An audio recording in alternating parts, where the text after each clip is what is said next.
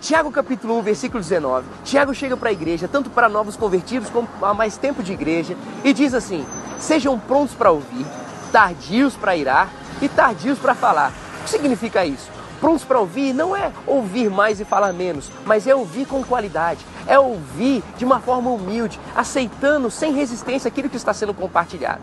Tardio para irar é não seja impaciente, não seja pavio curto, não seja alguém que queira fazer justiça com as suas próprias mãos. Se você fosse justo, você não necessitaria de Cristo Jesus.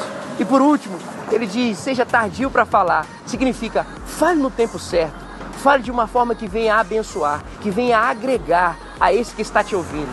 Então, siga como o Tiago está dizendo, seja um cristão aprovado. Deus abençoe seu coração.